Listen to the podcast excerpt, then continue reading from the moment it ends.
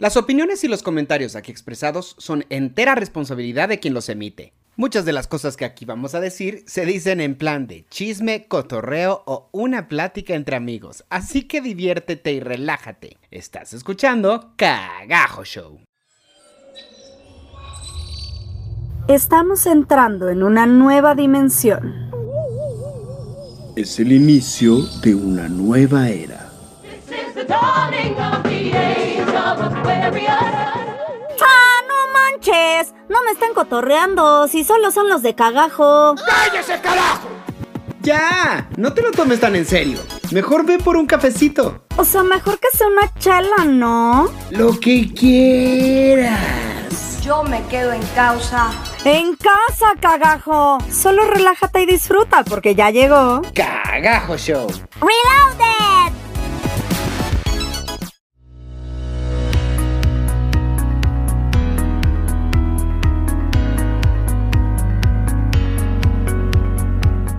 Hola, ¿tú cómo estás? Yo soy Manuel Corta y me da muchísimo gusto recibirte este jueves 27 de mayo aquí en Cagajo Show, tu programa favorito de la vida mundial.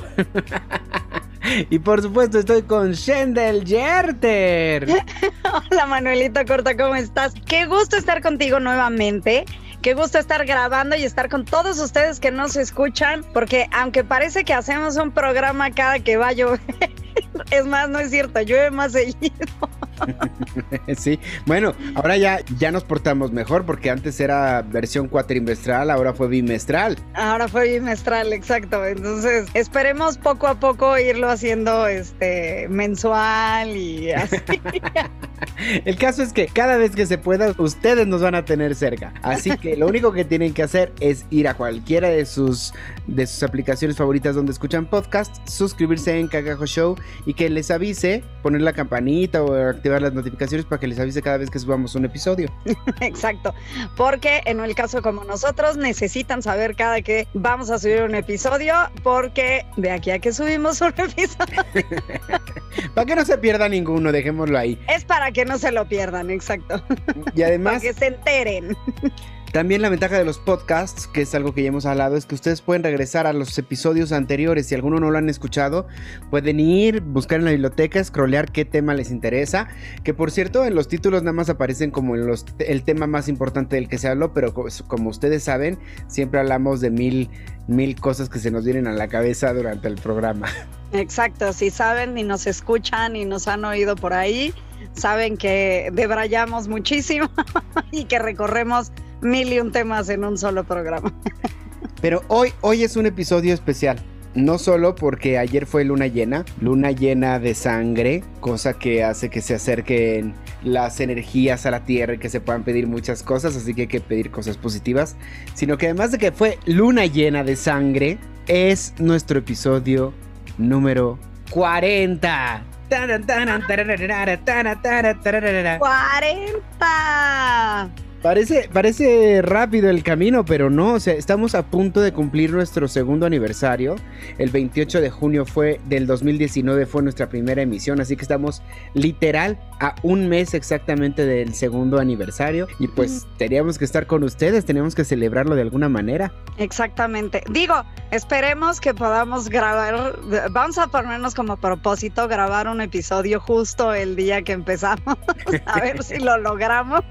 Bueno, porque además cumplimos el 28 y hoy es 27. Y hoy es 27, exacto, exacto. O sea, estamos en el, en, en el conecte con el universo, caray. Así que muchas energías bonitas para ustedes que nos escuchan y muchas bonitas energías para nosotros. Y si usted se está preguntando por qué estoy escuchando a estos que no me han dicho nada desde que empezaron, bueno, ahora sí vamos a empezar con los temas. Nos está escuchando porque somos un par de entes este, divertidos, ¿ah? según nosotros, claro está. Pero bueno, Shendel, cuéntame, cuéntame, tú tenías muchas inquietudes que querías platicar en el programa. Ya ni me acuerdo, fueron pasando tantas cosas que ya ni me acuerdo qué íbamos a, a, a, platicar. De entrada te puedo decir que vengo regresando de un lugar muy rico. Eh, no me fui de vacaciones, cabe aclarar, para que la gente no crea que ando por ahí en pandemia, este, divirtiéndome por la vida. No, no, no. Fui a trabajar a un lugar muy especial. Híjole, pero es un lugar del que hay tanto que, que decir que, que no sé, no sé ni por dónde empezar. Pues dinos a dónde te fuiste. Sí, de entrada les digo a dónde me fui. Eh, me tocó ir muy sacrificadamente a una semanita laboral en Tulum. Uh, Y debo decirte que es un destino mágico, es un destino hermoso, o sea, es hermoso, es- no se le puede negar eh, la belleza. Eh, el concepto que tiene es un concepto como, no sé, lo llamaría hippie chic. No, Hipster. o sea, o sea, ajá, no, ni siquiera hipster. No, no, no, es una combinación bizarra porque sigue siendo hippie, pero en nice. pues eso es hipster. Acuérdate que los hipsters son los que, o sea, pagas un dineral en un restaurante por comer en un tarrito de peltre. O sea, Ajá. Ajá. Pero, por ejemplo, el hipster se viste de una manera muy especial que definitivamente en Tulum no ves. bueno, es playa. ¿Sí me explico? O sea, es como, Ahí nadie se viste con No. nada. de hecho, de hecho, sí, así, lo que estaba más de moda y cada rato pasaban vendiéndote y veías en las boutiques y todo, eran unos trapos para, o sea, por ejemplo, para mujer, era una cosa tipo traje de baño o no, de tejida eh, que solo cubre como la parte de arriba, pero en triángulo muy pequeño, y se une en la parte de abajo a un chiqui bikini de esos que enseñan todo. Y lo especial de todos estos vestidos es que en la parte, justo hace cuenta la parte donde se une el chiqui bikini con, el, con la parte de arriba, es eh, hilos colgando. sí, o sea, hilos. es como, Sí, y por eso vale una millonada. Digo, Bueno, el destino, el- Al ser tejido no creo que cubra mucho. no, no cubre nada. O sea, vamos, eh, ¿cómo te explico que la compañera con la que íbamos y yo, a la cual le mando un besote por ahí Sharon, las dos veíamos luego chicas en la calle que decíamos, ¡ay! Pues más bien dices, ay, cómo no tengo ese cuerpo yo. No, no, no, ni eso, ¿eh? O sea, no es un lugar donde digas el cuerpo, o sea, el cuerpo que tenga importa para andar encuerado. No. O sea, no importa el cuerpo que tengas, da, da igual. O sea, tú puedes andar encuerado por tu nombre y ni quien te diga nada. Ay, qué maravilla, porque uno de los problemas más grandes que tiene la sociedad actualmente es el body shaming. Tú Sí, sabes sí. que ahora que empezaron a regresar los actores al teatro, los primeros comentarios de los reporteros fue que qué pasados de peso y qué mal, que no- qué poco en forma están los actores y los bailarines. Y fue así como de, güey, vienen todos de una pandemia de más de un año de estar encerrados en casa, o sea... Claro. ¿por qué inmediatamente te vas a la crítica del cuerpo? En vez de estar diciendo, qué padre que ya están en el escenario, qué padre que ya están bailando, qué padre. No, es directamente a la crítica negativa. Sí, sí, sí es un problema muy grande que hay. Sí, no te voy a negar que la mayoría de los eh, cuerpos que ves en tu- lugares como Tulum, por ejemplo, son cuerpos bien formados. O sea, es raro ver a personas que no. Pero de todos modos, las que no tampoco es que se limiten, ¿eh? O sea, eso es a lo que yo iba en Tulum. Ay, sea. qué padre, así debería ser.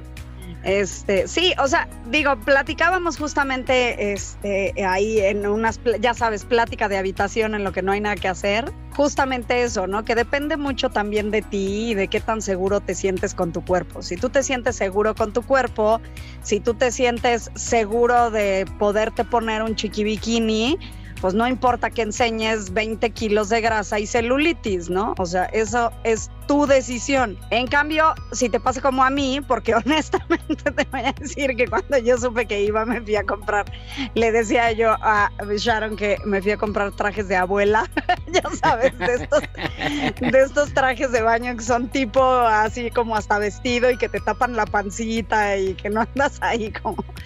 Pero pues eso, o sea, si eres como yo, pues no vas a andar encuerado por la vida. Entonces, yo creo que eso ya depende de cada quien, pero sí te puedo decir que sí, esta parte de- del cuerpo sí es algo que, pues que es muy criticado en todos lados y bueno, yo en Tulum honestamente no vi muchos cuerpos que no sean cuerpos admirables, pero sí lo que me fijé es que si no lo tienes, tampoco es algo que la gente diga, o sea, hay otros lugares donde notas que hasta las miradas son así como de, ay, ¿no? Y aquí no es el caso. ¡Qué O sea, padre! Es un lugar que puedes ir y encuerarte literal, ¿no? A mí me tocó ver, y no los grabé para hacerlos virales, caray. O sea, de repente estaba en mi habitación y de la, de la habitación alcancé a ver así en el mar a dos tipos que llegaron, se bajaron el, el short al- en la playa, se aventaron al agua y se regresaron así como Dios los trajo el mundo y se pusieron el short y yo, ok. Kendall, no puedes andar grabando a otra gente para hacerla viral porque se encuera. Eso es un delito. Oye, pues van y se te encueran ahí enfrente de la habitación. Pero eso no te da derecho Pero a ti a no subirlos no- y grabarlos no y los- subirlos. No los alcanzamos a grabar, obviamente. Mira, esto que hablas del cuerpo, creo que trae unas un problema mucho más a fondo del que casi no se habla, que es, por ejemplo, tú dijiste, y cito, si tú quieres enseñar tus 20 kilos de grasa y tu celulitis, pues adelante si te sientes muy seguro con eso, ¿no? El problema es que es más allá, es ese tipo de cosas no nos deberían limitar para nada. Porque la realidad es que ese pensamiento es el que tenemos mucho las personas que tenemos sobrepeso. Entonces, a mí me ha pasado decir, yo no quiero grabar ahorita un video porque ahorita estoy gordo, mejor cuando esté más delgado. Ahorita no quiero salir a que me vean en una fiesta, en una reunión, porque estoy demasiado pasado de peso. Ahorita no quiero este, hacer una clase de esto porque no me gusta, porque no estoy cómodo, no quiero hacer un casting, no quiero hacer, vaya, puedo hacerte un listado de mil cosas que no quiero hacer, ¿no? Sí, sí, Entre ellas está ponerme un traje de baño e ir a una playa. Digo, te lo dije, yo me siento así, o sea, yo por algo fui a comprarme algo para taparme porque yo sentí que mi que yo no, o sea, yo no estoy para estar enseñando así, o sea, Cuando la realidad es que deberíamos poder hacer todas esas cosas, tengamos 20 kilos de más o ninguno. O Claro. menos, porque también hay gente que tiene el problema de que tiene menos kilos de los que debería y entonces también tiene el mismo body shaming, ¿no? Esa es una cuestión que cuesta mucho trabajar porque viene desde una cuestión psicológica y mental Sí. y de lo que como sociedad tenemos en la cabeza, pero sí. Sí. es una cuestión que ha hecho mucho daño, porque a mí por lo menos yo he encontrado que yo mismo me limito muchas veces por el pensar que por el pensar que me da, da pena o no me gusta que me vean sí, sí, sí. sí. como me veo, ¿no? Sí, sí, sí, o sea, por eso te decía que es una cuestión de seguridad eh, personal, porque esta plática que tuvimos eh, cuando vi yo a esta mujer, me tocó ver una señora, señora, o sea, estoy hablando de señora ya grande, ¿sí? Con, no sé, ¿qué te gusta? O sea, no, no sé cómo explicarte el comparativo, pero haz de cuenta que de lo que yo mido, la señora era dos veces yo, ¿sí? En cuanto a pompis, en cuanto a busto, en cuanto a todo, ¿sabes? O sea, era una señora grande.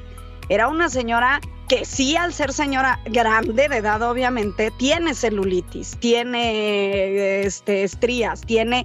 Y la señora Manuel, con toda la seguridad del mundo, estaba en la alberca con un chiqui bikini así de calzoncito que enseñaba todo lo de atrás y enseñaba su busto, así. O sea, la señora era feliz feliz con ese chiqui bikini enseñando todo esto y yo que soy más delgada, por así decirlo, que ella, no tengo la seguridad para ponerme un chiqui bikini solo porque tengo, ya se me ve un poco de estrías y tengo mis nalgas caídas y tengo mi pancita y, o sea, ¿sabes? Entonces, esas son las cosas que, justo lo que me pasó a mí, ni siquiera fue que dije, eh, ay, qué horror. No, al contrario, llegué a la habitación y le di, o sea, con eh, choqueada, porque le dije a, le dije a mi amiga algo, o sea, qué seguridad, wow, qué señora, qué seguridad. Quisiera yo tener esa seguridad para poder hacerlo.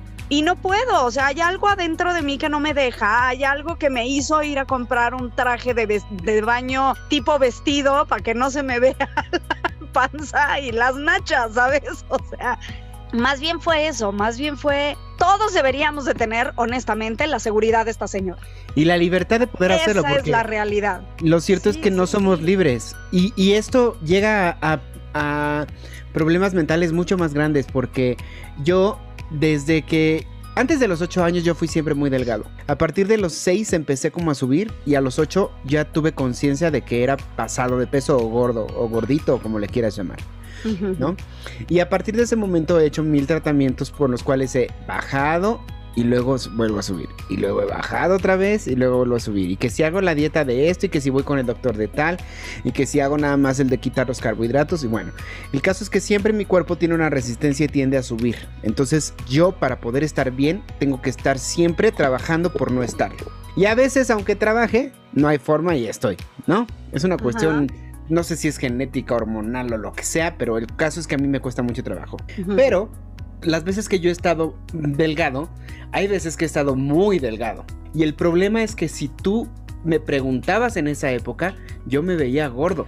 O sea, no era una cuestión de que, ay, sí, qué, qué payaso que mira. No, o sea, yo me veía al espejo y decía, esta es una lonja que no se me quita. Y aunque haga ejercicio y aunque haga esto y acá tengo este gordo y yo tengo estrías por lo mismo de la adolescencia y del peso desde los 17 años. Entonces, imagínate el, traer esos traumas tales que cuando, cuando bajas de peso y te puedes poner ropa que se te ve muy bien y te puedes vestir como te gusta y puedes inclusive ir a la playa sin estar pensando si la panza te bota o no te bota, que es en lo último que deberías de estar pensando. Deberías de estar pensando feliz en, en cómo, disfrutas la... Me estoy disfrutando, claro. sí. Que cuando estás delgado, sigues pensando que te ves mal. Y solamente cuando vuelves a estar gordo y ver las fotos dices, ay, qué bien estaba. Pero ¿por qué no tenemos esa capacidad en ese momento de decir, wow, qué bien estoy? Pero tienes toda la razón, muchas veces la sociedad no ayuda. O sea, yo me acuerdo, yo me acuerdo, eh, o sea, esto que dices, y digo, a mí me ha tocado vivir con Manuel todo este proceso de subidas y bajadas que él ha tenido. Y creo que en este proceso de subidas y bajadas yo solo he subido. no, todos hemos tenido subidas y bajadas. Pero, pero, pero ahí te va, ahí te va. O sea, es que, ¿por qué, ¿por qué digo esto? Cuando Manuel y yo nos conocimos y por ahí eh, hay una foto en Facebook nuestra donde los dos estamos. Ponla en el Instagram para que la gente la vea. No, no, madres, qué miedo, ¿no? bueno, les voy a decir que en esa época los dos éramos la cosa más delgada que se puedan imaginar. O sea, él era delgadísimo y a mí se me veían las costillas. Con eso lo digo todo. Y en esa época, de todos modos, teníamos por ahí un maestro de baile que para el grupo, o sea, yo nunca voy, a, o sea, yo era la gordis del grupo, o sea, yo de las delgadas era la gorda. O sea, de las delgadas era la que no bajaba de peso, de las delgadas era la que estaba ancha, de las delgadas era la que, eh, ¿sabes? Entonces, como que sí se te queda eso grabado en el inconsciente, ¿no? Y entonces llega un punto en tu vida en el que, pues ya siempre eres la gorda.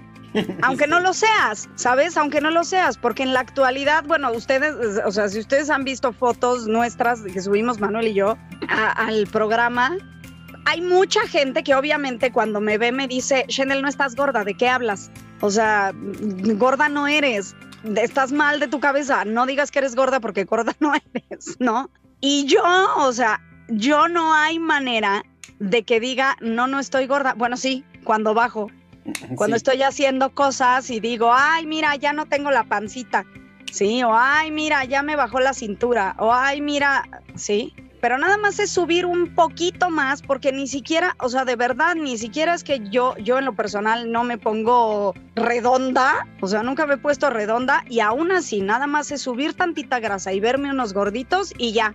O sea, ya, ya hay algo en mí que me dice soy la gorda y no puedo... Sí, y es que la sociedad quema mucho ese tipo de cosas. O sea, nosotros mismos tenemos en la cabeza que está mal en vez de tener como una onda de... Te voy a contar dos ejemplos. Esto son cosas reales. Usted lo crea o no. O no. La primera es que en una de estas subidas y bajadas de peso, yo estaba en una escuela de teatro que se llamaba Arte Estudio. Bueno, antes de ser Arte Estudio se llamaba Tercera Llamada. Yo estaba en Tercera Llamada, lo que fue el, papá de Arte Estudio. El papá de Arte Estudio. Y entre una producción y otra, porque generalmente ahí se hacían montajes, entonces era un semestre de montajes, presentabas y luego otra. Por alguna razón no estuve y volví. No sé por qué razón, pero cuando regresé, pues me fui delgado la, el semestre anterior y regresé ya con más peso. Seguramente no era un sobrepeso brutal o algo. Nada, sí. O seguramente regresé para tomar clases clases, a lo mejor no regresé al semestre, sino que regresé a tomar clases de baile como para entrenarme y así, una cosa así. El caso es que cuando regresé, uno de mis compañeros, cuyo nombre no quiero acordarme, se- lo primero que me No dijo, quiero quemar.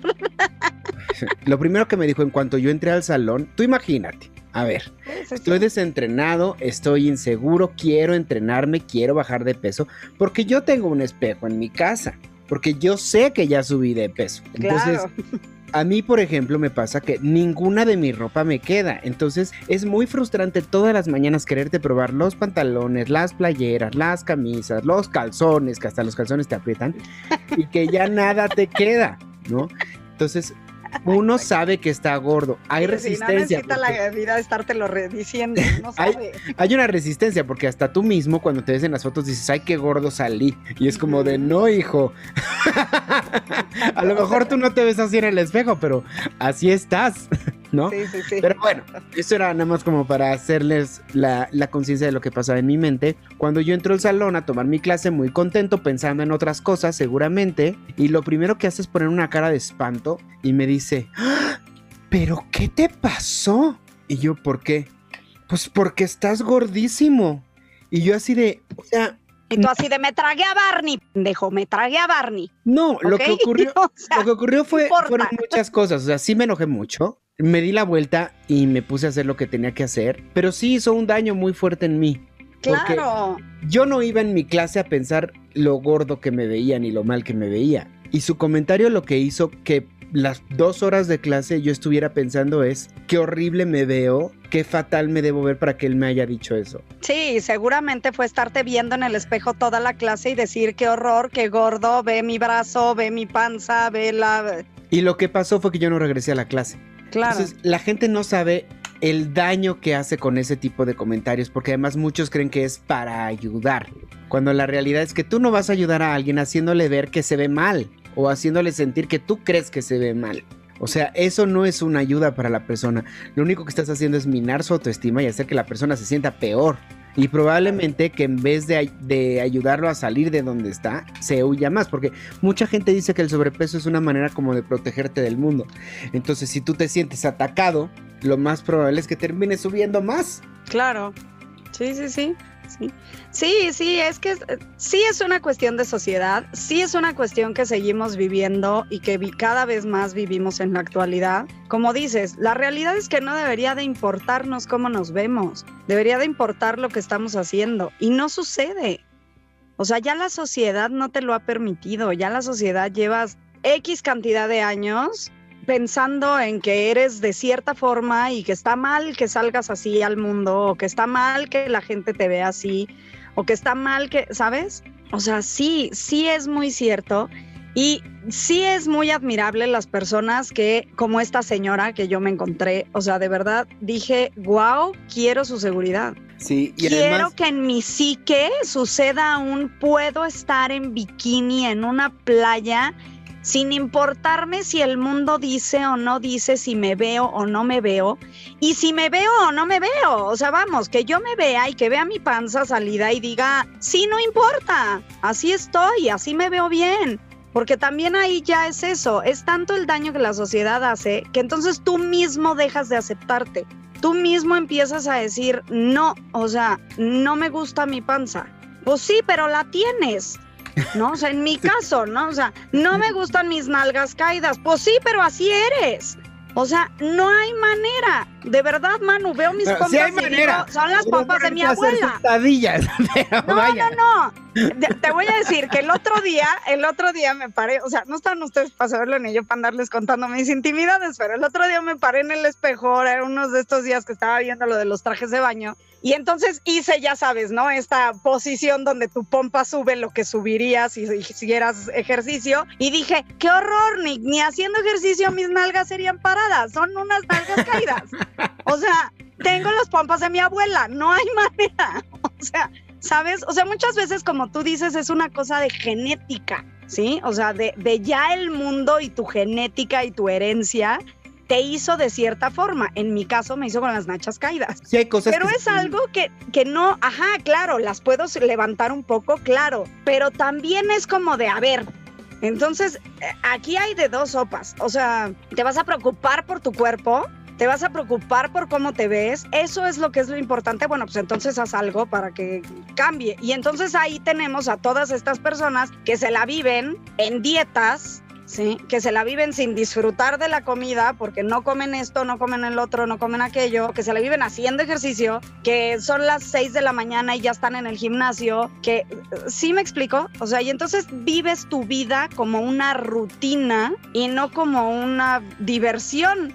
O sea, que mira, hay gente a la que sí le gusta no este sé. tipo de rutina. Claro, claro. Yo lo hay que gente creo- que disfruta eso. Lo que yo en creo, mi caso, por ejemplo, es si no te gusta, o sea, yo, yo en lo personal es, yo no soy de hacer ejercicio, yo soy de comer todo lo que el mundo me ofrezca de comer, ¿sí? Y entonces, si así soy y así me gusta, ¿para qué me quejo después de que estoy gorda?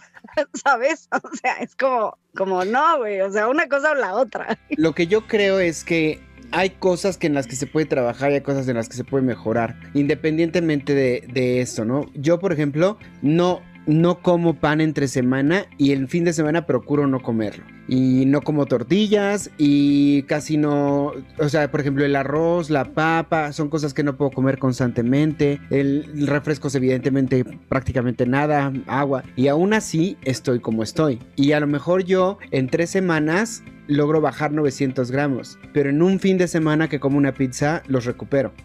¿No? Entonces, y hago actividad física, no soy el gran deportista que me la paso en el gimnasio, pero trato de hacerlo. Sin embargo, yo sé que hay cosas, por ejemplo, como mis brazos, que mis brazos están ahorita muy gordos y aguados. Si yo me propusiera hacer ejercicio, tendría los brazos por lo menos más definidos. O sea, sí hay cosas en las que se pueden trabajar, pero el problema Claro. de esto y del- de la vergüenza corporal o el body shaming o la vergüenza de cómo te ves es que hay muchas cosas que, como tú dices, genéticamente no puedes cambiar. O sea, yo quisiera Claro. también medir un 80 pero yo mido unos 68. Y no hay forma, a lo mejor me podrían meter una operación para alargar, o sea, en que me rompieran las piernas y me las alargaran y me metieran tubos de acero para, ver- para verme 5 centímetros más alto. O este, tengo entradas, porque pues evidentemente yo vengo de familia de, de gente calva y entonces debo agradecer que a mis casi 40 años tengo pelo.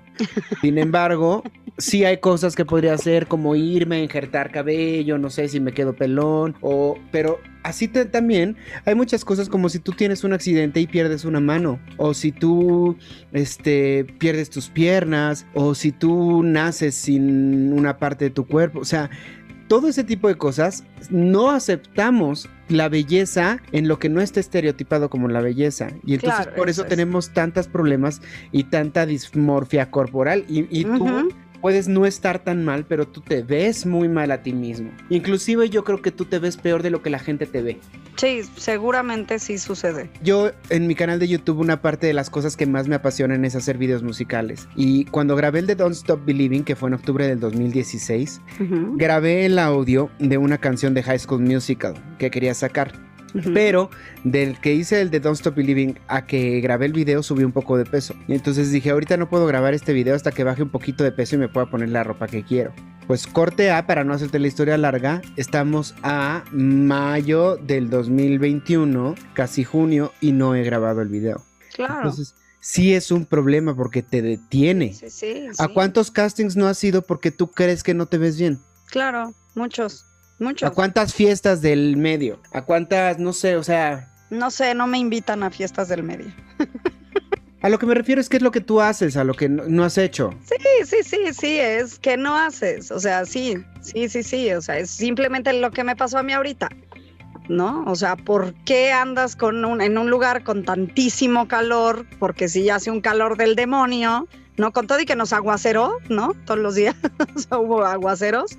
Con todo y aguaceros son lugares donde hace calor. ¿Por qué andar en un lugar de tantísimo calor, tapada hasta la garganta, casi, casi, ¿no? O sea, vamos, con un traje de baño tan tapado, cuando puedes disfrutar de la playa y de la brisa y de todo, solo porque sientes que te ves malo, pues solo porque sientes que, no, o sea, sí, sí, sí es un problema y sí es, y sí es algo que como dices, seguramente tú te ves peor de lo que, de lo que la gente te ve. O sea, digo, mi Habrá caso quien sí no, es, ¿no? es lo que yo te digo. O sea, yo, yo sí soy de, ya me veo gorda, ya me siento gorda y te digo que mucha gente a mí me ve y me dice, estás loca, gorda, no estás, ¿de qué hablas?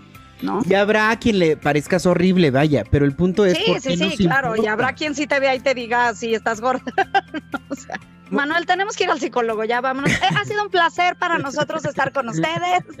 tenemos que ir al psicólogo, Manuel y yo, inmediatamente. No, yo creo que este tipo de pláticas lo que hacen justamente es que la gente que nos escucha se dé cuenta que otras personas piensan igual, que se den cuenta que no son las únicas personas en caso de que alguien tenga este tipo de dismorfia corporal o que sienta esta, esta pena por su cuerpo o que le haya impedido hacer cosas. Eh, creo que está bien que lo hablemos, creo que está bien que lo saquemos al mundo y que la gente sepa que existe. Y como dices, no es un problema nada más de los que estamos para arriba, ¿eh? O sea, hay muchas personas muy delgadas que tampoco les gusta enseñar el cuerpo porque son muy delgadas, ¿no? Porque no tienen carnita o porque no tienen... Y, y- y eso es algo, es un problema, como dices, que no es, de- o sea, no, no está solo. Sí, no está solo, sí ya vemos muchos que pensamos eso y sí es un problema de sociedad.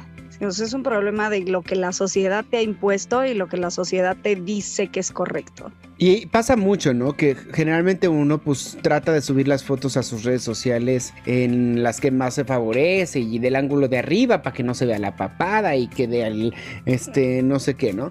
Entonces muchas veces pasa, por ejemplo, cuando estás en una cita, ¿no? Que alguien te ve por fotografía y que cuando llega te dice, ay, es que te ves diferente. Y es como de, pues no, o sea, todas mis fotos, tengo videos, tengo, a lo soy muy fotogénico y en la parte del video no se nota lo gordito que estoy, ¿no? Pero sí hay gente que me ha dicho, pero es que te ves más gordo en persona y entonces es- eso también crea, mina mucho tu autoestima y debería ser un, pues sí, pero es lo que hay, ¿no? O sea, no... Sí, sí, sí, sí, sí, sí, o sea, sí debería de ser un, es lo que hay, es lo que soy, así soy y así Como la canción de, del Gran Showman, This Is Me. Ah, exacto, sí, justo Por eso así. me encanta tanto. Y de hecho, también la otra cosa, el punto número dos, que hace rato me quedé en el uno, que te quería contar, Ah, que ajá. cuando fui a Brasil hace aproximadamente 11 años, 10 años, 10 años aproximadamente, que fui con, no, como 9 años, porque la gira de Brasil fue un año después. Fui a Brasil con el show de Bob Esponja Y estábamos toda la compañía y yo. Yo evidentemente pues era el más gordito de la compañía, todos los demás eran papirifláuticos de esbeltos. Y entonces este un día íbamos en un en el camión en el transporte público y había un letrero que decía que la prioridad para sentarse era para las personas o discapacitadas o con sobrepeso. Y a las personas con sobrepeso se les trata este con ciertas cosas como que no se les cobraba el boleto o no sé, o sea, tenían ciertas no sé cómo Beneficios. ciertos beneficios ante el transporte público, tenían lugares asignados, creo que podían faltar al trabajo cada cierto tiempo. No sé, no conozco exactamente cómo es la política de, de Brasil ni cómo era en ese momento, pero les estoy tratando de, de decir la experiencia que vivimos. Y una de mis compañeras, cuyo nombre no voy a decir, a ella sí la quiero mucho, pero no quiero quemarla, es que dijo, ¡qué vergüenza! ¿Cómo que les van a ceder los lugares a las personas gordas? Lo que deberían hacer es ponerlos a caminar o ponerlos a hacer ejercicio. Si están gordos es porque quieren. Y entonces yo traté de hacerle ver el no. La obesidad es una enfermedad que no se ve, no es nada más tan fácil como hacer dieta y, ponerte a hacer Claro, hay Ya. personas que ni haciendo dieta bajan de peso. No, y además es una cosa mental también. El cerebro tiene tanto que ver en eso, es como una enfermedad mental. Entonces, muchas veces lo que pasa aquí en tu cabeza ni te permite hacer la dieta como debes hacerla, ni te permite hacer el ejercicio, porque tú mismo te pones en la cabeza topes. No es como una depresión, o sea, no es como la persona depresiva, ay, pues ponte feliz. Porque ya no estés triste, pues no, o sea, igual la persona gorda no es como de que pum, mágicamente me pongo a hacer ejercicio y dieta y bajo. Y no a todas las personas les sirven las dietas, como tú dices, y no a todas las personas les sirve el ejercicio. Y hay muchas cosas como las hormonas, la tiroides, el- La tiroides, la no sé qué, o sea, hay muchas cosas que sí son eh, cuestiones eh, físicas, o sea, fisiológicas, pues, o sea, que por más que hagas, no bajas de peso. Exacto, y además tú piensas, si hay, si hay una persona que tiene 150 kilos arriba, que tiene que batallar toda su vida con ese peso, con que no le quede la ropa, con que se tiene que mandar a hacer a tiendas especiales, con que caminar a la estación del camión igual que una persona sin sobrepeso, ya es un esfuerzo para sus rodillas y para su físico que para la otra persona no. Y te molesta que al subirse al camión le den prioridad para que se siente y llegue al trabajo, te molesta que porque es consentir que esté gorda la persona. No es consentir que esté gorda. Es ponerte en los zapatos de la otra persona y decir esta persona necesita una caricia en su vida. Necesita un, un apapachito al alma.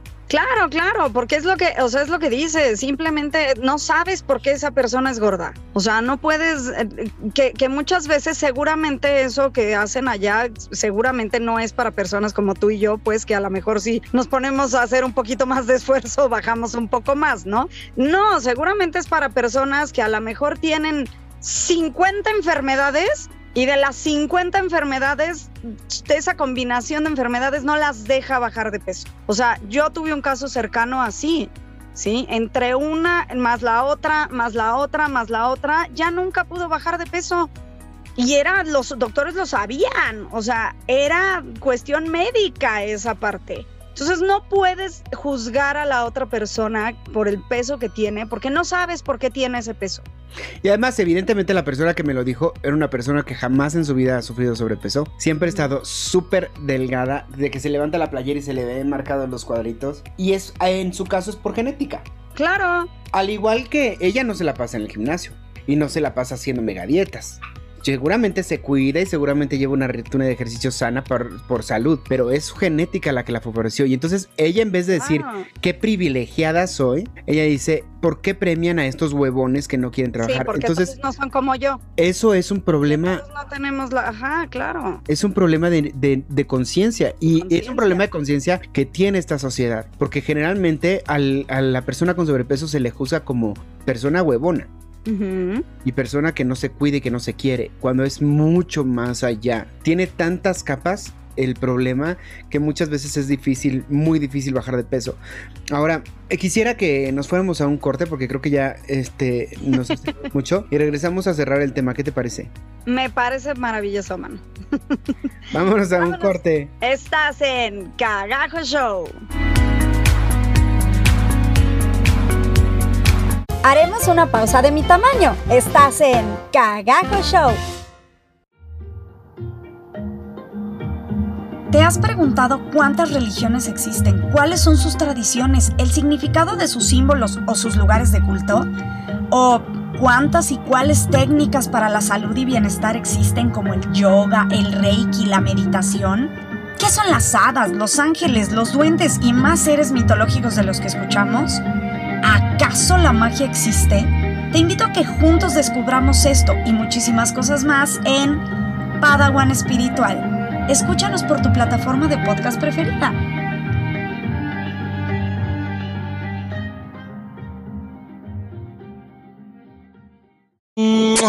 En estos tiempos, lo mejor es estar conectados. Para que estemos más cerquita. Mucho más cerquita. Eh, seguimos hablando de nuestras redes sociales, ¿verdad? Eh, sí, seguro. Búscanos en Instagram como arroba cagajoshow, arroba shendeljерter y arroba manucorta. O en nuestras páginas de Facebook, Cagajo Show, Manuel Corta Oficial y Shendel Yerter. Ah, y en mi canal de YouTube, Manuel Corta. No olvides escribirnos para que estemos en contacto y sigamos dándonos mucho amor. Te dije que era una pausa pequeñita. Ya estás de regreso en Cagajo Show.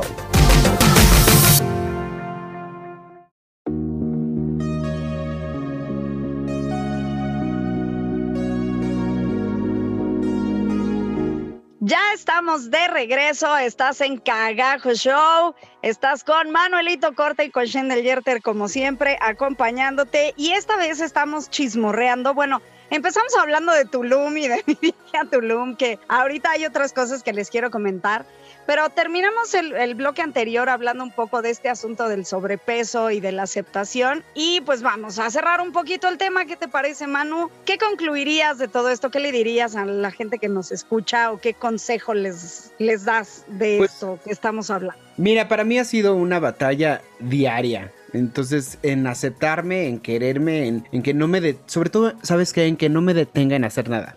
En decir, pues sí, yo tengo un canal de YouTube y me apasiona hacer videos, pues voy a hacer videos gordito. Y cuando esté delgado, pues los haré delgado. porque como tú dices, nunca sabes, para empezar nunca sabes cuánto vas a vivir. Si algo nos ha enseñado este año es que nadie tiene la vida comprada, ¿no?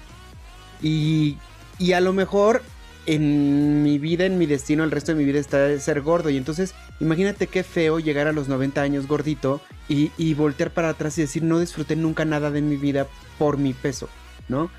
Eh, sí creo que tienes que hacer conciencia de cuidarte porque también creo que nosotros muchas veces por esto mismo que vivimos no hacemos el esfuerzo que tendríamos que hacer, pero creo que es un círculo vicioso, o sea, es una cosa mucho más profunda y quiero concientizar a toda la gente que no tiene sobrepeso, que en realidad ellos están viviendo una bendición.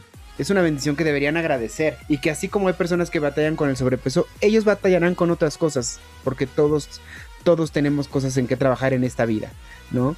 Y si tú te identificas con algo de lo que hemos hablado en esta primera parte del programa, me, gustaría que, nos lo escribieras en nuestras redes sociales. En, en la cuenta de Instagram, Shendel siempre sube la imagen del programa. También la subimos en la página de Facebook. Entonces tú ahí puedes llegar y puedes contarnos tu experiencia o puedes escribirnos en privado y podemos contar tu experiencia aquí en al aire. Inclusive en la página de Anchor, si ustedes se meten a anchor.fm cagajo show que creo que es la página, el link que da directamente eh, tanto Instagram como Facebook. Creo que lo tenemos ahí como página web. Ustedes pueden grabar un mensaje de voz de un minuto y lo podemos reproducir aquí en el programa. Entonces, si ustedes quieren contarnos su experiencia también, la podemos escuchar de su viva voz. Yo lo único que creo es que tenemos que trabajar mucho, que tenemos que empezar a que es algo muy difícil, es un camino difícil, pero esa parte de la aceptación, esa parte del quererte a ti como tú eres, que es algo que muchas veces ni siquiera sabes que no está sucediendo, ¿sabes? Eh, en mi caso, a mí me pasó, o sea, yo soy de las personas que yo decía, yo me quiero como soy, yo me acepto como soy, y resulta que vas descubriendo cosas donde dices, no es cierto. O sea, te estás mintiendo a ti misma, te estás engañando. O sea, si realmente te quisieras como eres, no andarías por ahí buscando cosas que te tapen lo que eres. y que muchas veces nos preocupa más lo que los demás piensen. Exactamente. En vez de preocuparnos por disfrutar.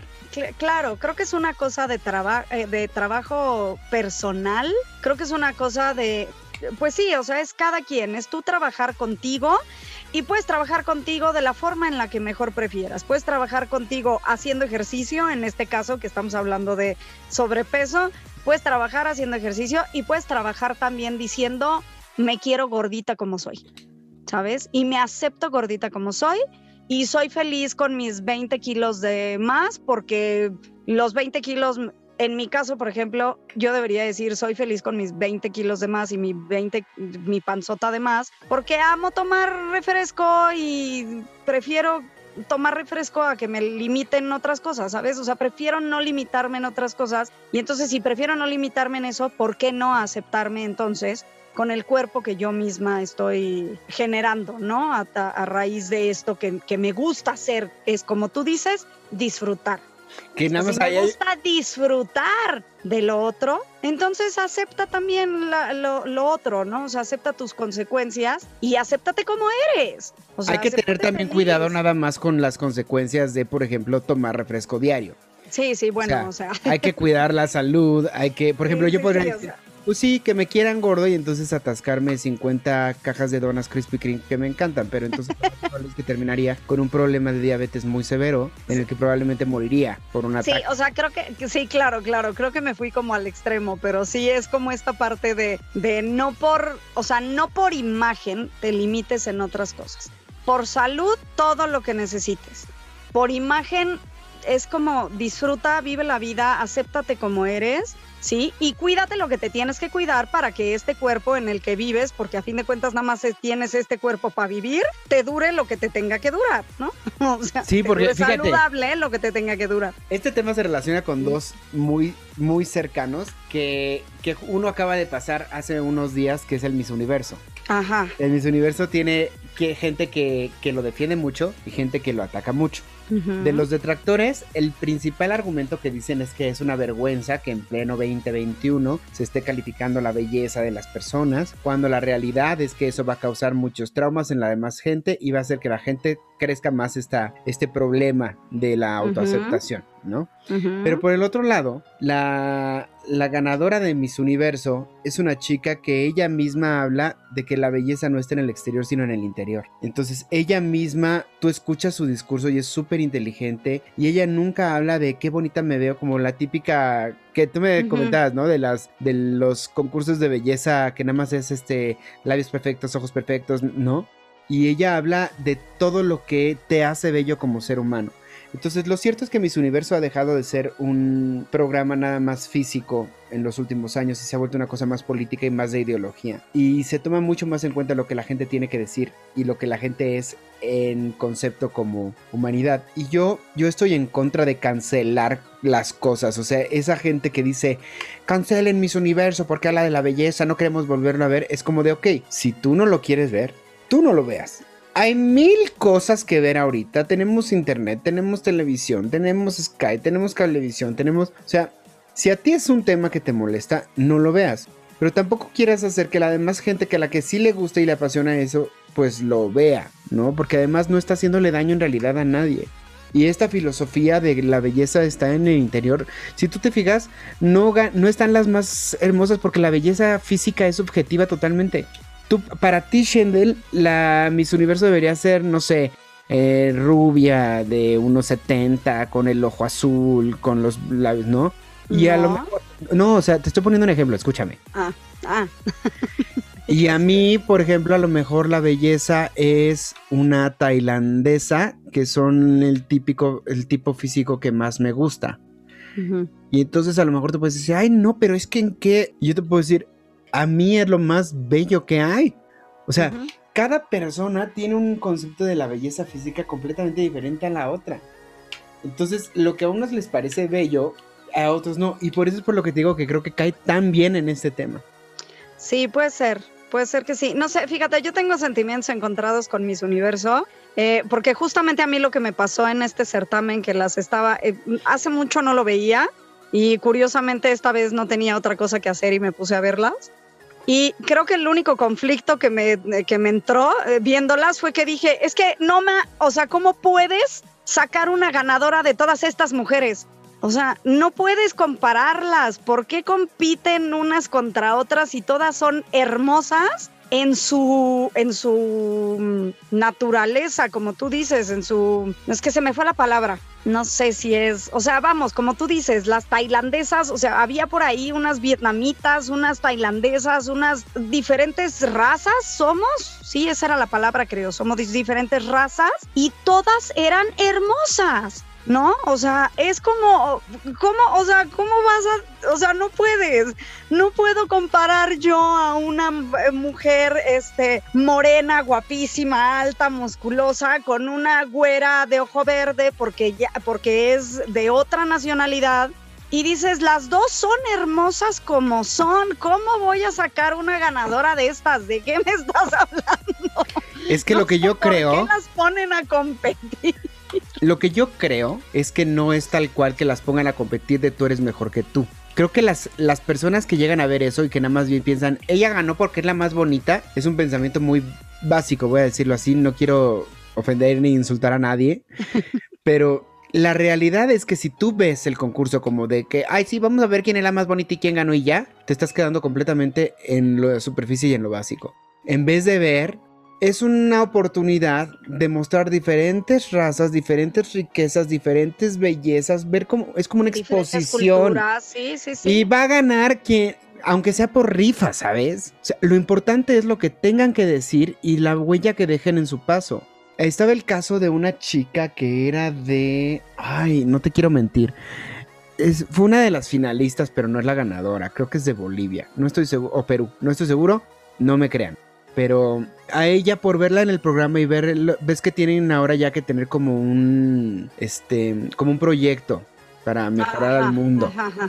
Eh, expuso su proyecto, ella no ganó, pero llegó un cuate. Sí, claro, alguien dijo, a decir. Aquí, están estos millones para que lleves a cabo tu proyecto porque es muy interesante y creemos que puede ayudar a cambiar el mundo. Sí, sí, sí. Entonces es cuando dices, wow, o sea, de algo que puede ser, es el mismo programa y puede ser visto desde dos puntos completamente diferentes.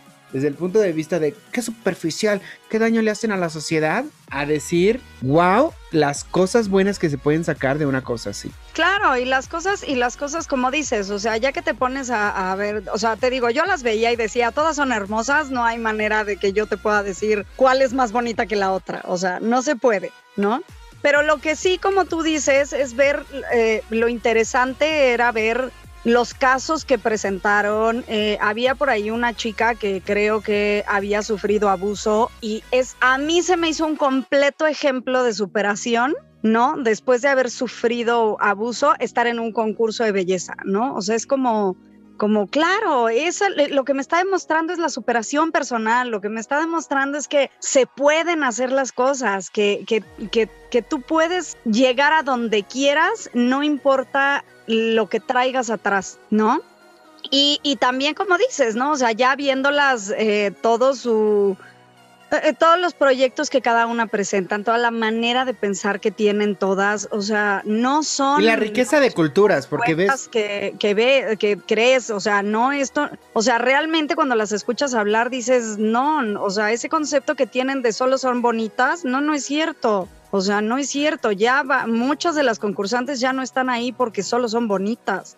Claro Exacto. que no, o sea, tienen todo un background y pues simplemente yo creo que ese tipo de concursos es, a mí sigue pareciéndome completamente horroroso que las hagan bailar a todas iguales.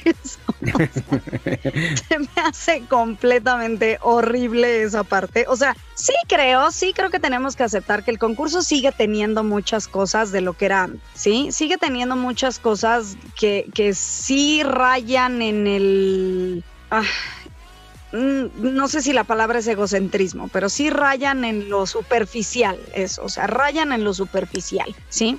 Pero también tiene muchas otras que son donde te puedes dar cuenta el tipo de mujeres que están concursando y que no son como antes que solo eran de veras qué bonito cuerpo. Eran unas muñequitas y ya. eran unas muñequitas y ya. Y ahorita, por ejemplo, algo que me llamó mucho la atención, bueno, en mi caso, por ejemplo, que soy bajita, había una de Miss Universo de las finalistas que era chaparrita y se veía hermosa chaparrita y entonces eso sí me dio mucho gusto, ¿sabes? Esta parte de ver eh, que no ya no están tan cerrados como antes de tienes que medir 1.90 y tener las piernas súper largas y ser así y así para poder estar en un concurso de belleza. O sea, no, ya no. O sea, eso me dio gusto. Me dio gusto ver que la mayoría, eh, o por lo menos a las que me tocó ver hablar, pues porque no las ve uno a todas, ¿no? Si no sigues el concurso como desde que empiezan, porque ya lo que ves en la tele el último día ya no es todo el concurso, ni es todo lo que ellas viven, eso es muy cierto, pero de las que me tocó escuchar, o sea, de todas fue como, no sé por cuál irme, porque todas tienen ideas muy buenas y todas tienen eh, conceptos muy buenos y todas tienen respuestas muy buenas, ¿no? Por ejemplo, a la sección esta de preguntas, eh, cosa que antes todo mundo hacía la burla, ¿no? Que antes todas contestaban paz mundial, ¿no? O sea, y esto, paz mundial, ¿no? Y toda la respuesta era paz mundial, pues ahora la respuesta no es paz mundial. O sea, véanlas y vean todas las respuestas que tienen que dar. De hecho, nuestra ganadora le hicieron una pregunta que yo sí dije, oh my gosh, cómo lo hubieras respondido. Y respondió de la manera más polite y más inteligente que pudo haber eh, respondido esa pregunta. Porque la verdad es que la pregunta que le hicieron a la mexicana sí fue de, ¡oh, oh, oh qué fuerte! es muy lista. ¿Cómo contestas eso sin meterte en broncas políticas? Pero dile a la gente qué es lo que, porque no todos lo vieron, entonces para que no... Ay, no, no me acuerdo exactamente qué era la pregunta. Ok, ya me acordé, creo que la pregunta era que si ella fuera la presidenta del país, ¿qué hubiera hecho diferente para manejar la pandemia del, eh, la pandemia? Esa fue la pregunta. ¿Qué hubiera hecho diferente? Entonces, hasta cierto punto yo dije es que lo que contestes, o sea, si no lo contesta bien, o sea, cuando yo la pregunta dije, si no lo contesta de la manera adecuada, le va a tirar al presidente que tenemos ahorita y va a hacer meterse, que debería, pero bueno, esa es otra historia. Pero no es el tema, o sea, vamos, esa es justamente la inteligencia que debes de tener para contestar este tipo de cosas sin meterte en camisa de once varas. Y ella supo hacerlo, sin meterse ni con el presidente actual, ni en cuestiones políticas, ni en, en nada. O sea, ahí sí dije, mis respetos, qué manera de contestar. O sea... Ella es muy inteligente y, y, me gustan mucho sus respuestas. Y ella ha hablado mucho del cómo ella no es el estereotipo de Miss Universo para mucha gente y a ella pues es... La belleza está en todo tu ser, no solamente en el exterior. Y es una muchacha muy guapa quiero aclararlo. Yo la he visto y pienso que es muy guapa. Y por ejemplo, otra cosa que, que, mi mamá dijo, ¿no? Qué horribles ya los trajes típicos. Antes eran trajes típicos reales y ahora son unas cosas extrañas. Le digo, mamá, es que no puede ser que tantos años haciéndose el concurso siempre saquen sus vestidos regionales o tradicionales porque el chiste es darle también oportunidad a ciertos diseñadores a que creen cosas este como más avant-garde. Entonces los trajes sí, típicos que tengan que ver con tu... no son trajes típicos en no realidad. son trajes típicos claro que no. La Argentina salió con una playera de fútbol vaya. O sea, el chiste es como ver, también dar, dar espacio y foco a mucha gente, porque muchos diseñadores se ven por primera vez en el programa y se dan a conocer y, y se lanzan y, y le dan empleo a muchísima gente. O sea, creo que Sí, es como el vestido negro que sacó la Miss Universo anterior, justamente. El último que traía. A mí me, o sea, bueno, amé su vestido porque es un vestido elegante, pero con sus raíces, ¿sabes? O sea, sin ser el vestido, el, traje típico de su población, es un vestido basado en eso, pero transportado a lo actual, a lo moderno, a lo elegante. Y justamente ese tipo de cosas son lo que está muy padre ver en este tipo de concursos.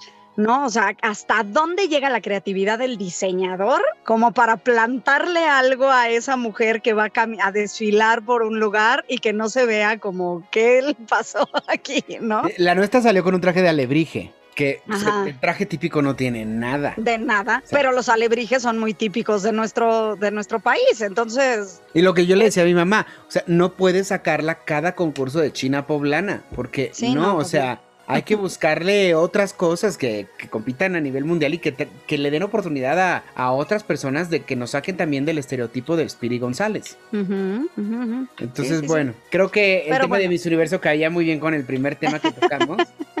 Y, ha sido muy polémico, ¿eh? ha sido muy polémico el Miss Universo.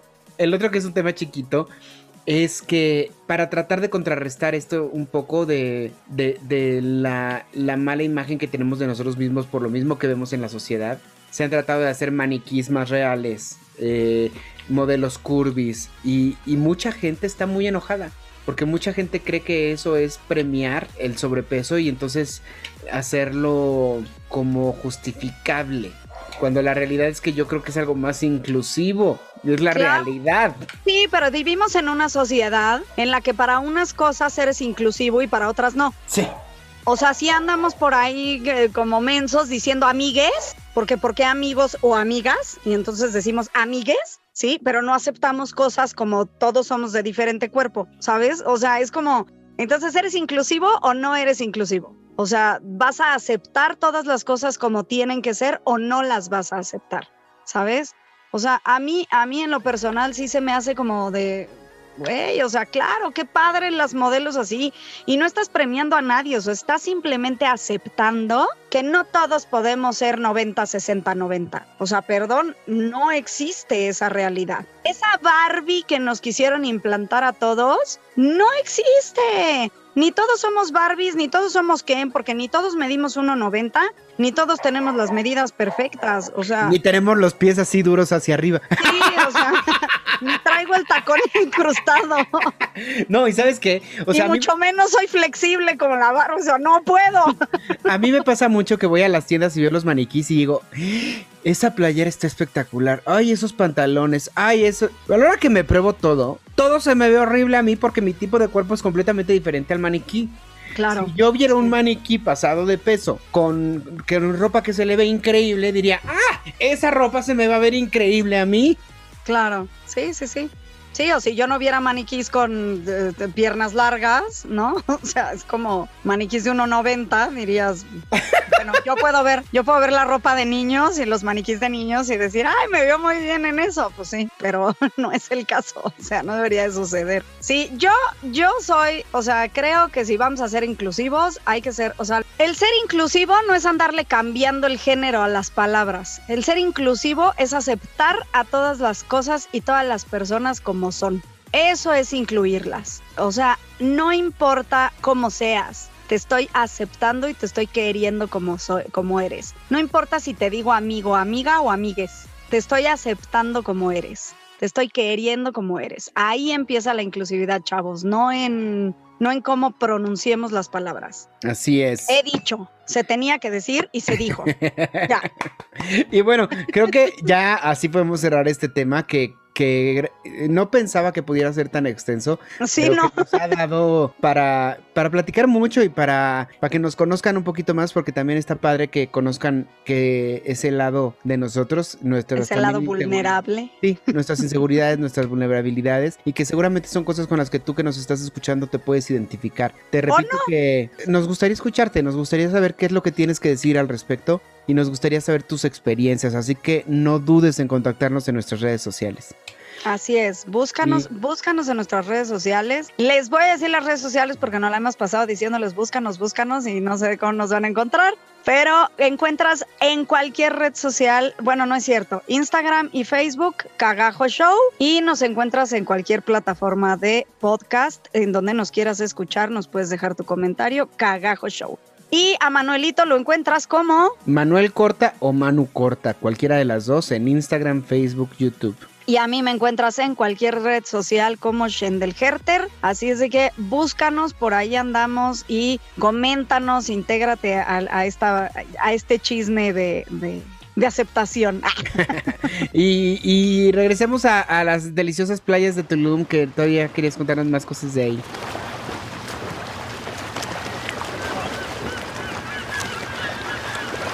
Regresamos a las deliciosas playas de Tulum, que nos fuimos al otro tema. Manu, en realidad hay mucho que platicar de Tulum, pero creo que Tulum, fíjate que es uno de los destinos más em, trending del, país, ¿no? Eh, creo que está muy de moda eh, a nivel mundial Tulum, muchísimo, muchísimo. Eh, ya te conté que el concepto es un concepto naturaleza con glamour, ¿no? Pero un glamour extraño, porque es un glamour hippie, en realidad no ves a nadie como elegante por ahí, o sea, no. Eh, yo viví una cosa muy eh, curiosa, es un, es un, es un concepto como de una, como que chocan. A mí, yo sentí que los conceptos chocan, ¿no? O sea, cuando caminaba por la playa era una Shendel eh, de paz, de tranquilidad, de conectar con la naturaleza, de todo esto, pero cuando caminas por la que es la calle principal es punchis, punchis, fiesta, fiesta todo el tiempo, ¿no? Entonces son como o sea, es literal, pasar de la playa, cruzar el hotel y llegar a la otra calle, son cosas completamente diferentes, ¿no? Sería cosa que busquen videos y ustedes mismos juzguen por su propio, eh, ahora sí que por su propio ojo, pero lo que sí creo yo es que muchas personas dicen que es un destino muy sobrevalorado. Yo creo que depende... Hablabas mucho de un video de Alan por el mundo, ¿no? Sí, Alan, Alan tiene un video. Alan, eh, hay un hotel en, en, Tulum que es como el hotel por el que empezó todo este boom en Tulum que se llama Azulik. Entonces busquen por ahí, así se llama el hotel Azulik, que es un hotel que tiene un concepto como, haz de cuenta que todo es de bambús, todo es de palitos, Sí, como acercamiento a la naturaleza. Como acercamiento a la naturaleza, pero específicamente este hotel es de diseñador, ¿sí? Y entonces tiene un concepto de arte moderno con naturaleza combinado medio bizarro. ¿sí? Pero muy hermoso. O sea, ahí está el donde es hermosísimo. O sea, claro que se nota que tiene diseñador y que hay alguien de arte metido en ese hotel, ¿sabes? Es precioso el hotel. Pero sí considero, y creo que es lo que Alan también pone por ahí, eh, eh, pueden, si pueden ver el video, véanlo. la verdad se me hizo un muy buen video donde puedes entender de qué va Tulum. ¿No? Porque en realidad este es el hotel más caro, o sea, este que les estoy mencionando es el más caro, pero de ahí para abajo todos están en conceptos similares, ¿sí? O sea, por ahí hay alguien que dice, que se me hace una frase muy acertada, que tú pon, agarra cualquier hotel de Tulum, cualquiera, el que, el que te guste, y ponlo en cualquier otra parte del mundo y puedes cobrar 50 dólares la noche. Pero ponlo en Tulum y te cuesta 1.500 dólares la noche. ¿Qué? ¿Qué?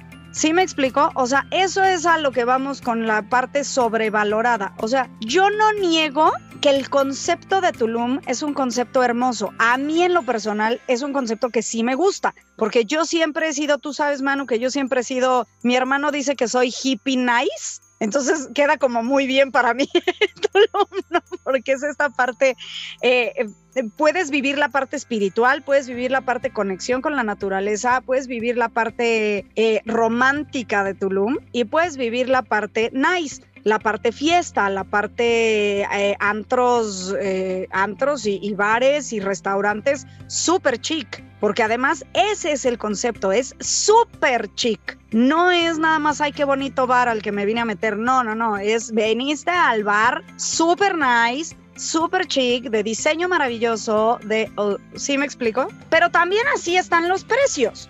O sea, en cuanto a precios dices, ¿de qué estás hablando? O sea, la realidad es que no ves turismo nacional porque el turismo nacional no cualquiera puede pagar eso, ¿sabes? Es, es, es irreal es irreal.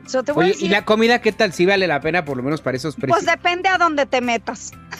o sea, la realidad es que depende a dónde te metas. Por ejemplo, justamente en el video de Alan, una de las cosas más famosas de este hotel es su restaurante, porque tiene un concepto en cuanto a diseño como de nidos. Entonces las mesas son como nidos eh, volando así en la estructura. Pero, por ejemplo, lo que es lo que dice Alan, es uno de los este, lugares más famosos, pero la calidad de la comida no está para lo que vale. En cambio, si te encuentras otros lugares, o sea, te voy a decir que yo me encontré unos taquitos, así, literal taquitos, ¿no? Claro, ya sabes, ¿no? O sea, yo sí a un punto en el que dije, a ver, no voy a ir a pagar una millonada por comer tacos al pastor, esos los como en México, ¿no? Pero entonces pedía yo, ya sabes, ¿no? Taquitos de pulpos al ajillo y camarones al no sé qué y chapulines, y, o sea, como tacos más especiales, pero eran pues como los taquitos, era de las cosas más económicas que te puedes encontrar, muy sabrosos, o sea, yo los recomiendo porque en realidad estaban muy ricos y era de lo, de lo más económico, económico dentro de lo que puede ser económico un taco, allá, ¿no? O sea, porque si aquí unos taco, un taco de 20 pesos se nos hace caro, pues allá estaban en 70 pesos un taco, ¿sabes? O sea, es como... Pero, pero yo creo que sí es de buscarle, o sea, depende a dónde te metas. Alan también por ahí recomienda dos lugares a donde él fue a, comer. Creo que es, hay por ahí una sección de antros eh, que es, creo que el más famoso de ellos es Tabú, que es un antro club de playa que super nice que también puedes ir. O sea, la comida fluctúa por ahí entre con 500 pesos comes bien, ¿sabes? O sea, decente. Está caro. Mucho. O sea, es caro. A mí me parece muy caro. Es como ir a comer a la condesa, que te dan un plato de frijoles en un plato de peltre y te cobran 500 pesos. ¿Qué? Mira, Alan en su video dice una cosa que yo lo alabé y dije, no hay mejor manera de explicar esto. Él dice, mientras haya gente que pague 1.500 dólares por bañarse a jicarazos, Tulum va a seguir existiendo. O sea, yo oí su frase y bueno, le aplaudí de pie. Dije, claro, tiene toda la razón. O sea, tiene toda la razón, porque esa es la realidad. O sea, eh, eh, es, es un concepto de entrada. El hotel este, por ejemplo, que él presenta, es un hotel sin wifi, sin eh, paredes, ¿no? O sea, todas las paredes son bambús, ¿no? O sea, el baño es una cosa chiquitita que si haces ruido cuando vas, entras al baño, ya te oyeron. Es letrina. Sí, o sea, es como, o sea, no hay wifi, no hay electricidad, no hay, este... Que se supone que es parte de la experiencia o sea, se supone que es para desconectarte. Es parte de la experiencia, pero como dice Alan, pues sí, mientras sigas pagando 1.500 dólares por una experiencia así, pues la experiencia va a seguir existiendo. Sí, también te puedes desconectar en unas casitas en el Ajusco que te van a costar mucho menos y que te Puedes agarrar tu tienda de campaña e irte a Yo creo que, o sea, ahí es donde creo que Tulum está muy sobrevalorado, porque las personas que hemos vivido esas experiencias sin necesidad de gastar tanto, dices, ¿qué hago aquí? O sea, ¿por qué estoy pagando esto? ¿De qué hablas? ¿No? Entonces, ¿voy a tener lujo o no lo voy a tener? Porque si el punto es no tenerlo, no pagues eso. Claro. O sea, hay mil y otras formas de, de tenerlo, ¿no? Y así por el estilo, ¿eh, Manu? Porque este es el hotel más caro, pero de ahí para abajo, lo más barato que encontré yo está en 10 mil pesos la noche. No, no, no, no, no, O no, sea- no. O sea, con 10 mil pesos yo ahorita sobreviviría tres meses. Tres meses. ¿De qué hablas? Ahora, por ejemplo, eh, fui de el. Hay otros hoteles, por ahí me encontré en el camino entre Playa del Carmen y Tulum. Hay unos hoteles de estos enormes eh, que eh, también los hemos llegado a ver en programas como los hoteles más asombrosos y así, que son eh, por sus hectáreas, que son de estos hoteles que te metes al hotel y no vuelves a salir en tu vida. Este, que también son igual de caros. Pero dices, ok, me voy a ir a meter a pagar 10 mil pesos, 11 mil pesos la noche en un hotel all inclusive. Ah, es que el all inclusive. Pero además hay, ma- hay all inclusive más baratos, ¿eh? Claro, sí, sí, pero bueno, vamos a, o sea, estoy, estoy hablando de este que yo tuve la experiencia, ¿no? Eh, que conocí. Dije, claro, es un hotel donde los 10 mil pesos la noche me vas a, a costar tener cinco restaurantes diferentes a dónde ir a comer, ¿sí? Tener eh, gimnasio, tener no sé cuántos kilómetros de alberca, tener Claro. no sé cuántos kilómetros de playa. No, es toda una jacuzzi, experiencia. masaje, es toda una experiencia. En cambio, en Tulum pagas No los nada. mismos 10 mil por nada, porque en realidad por nada, si bien te va, te conseguiste un hotel con desayuno continental incluido, o sea, ni siquiera tu huevito, o sea, no, café, frutita y panecito y se acabó.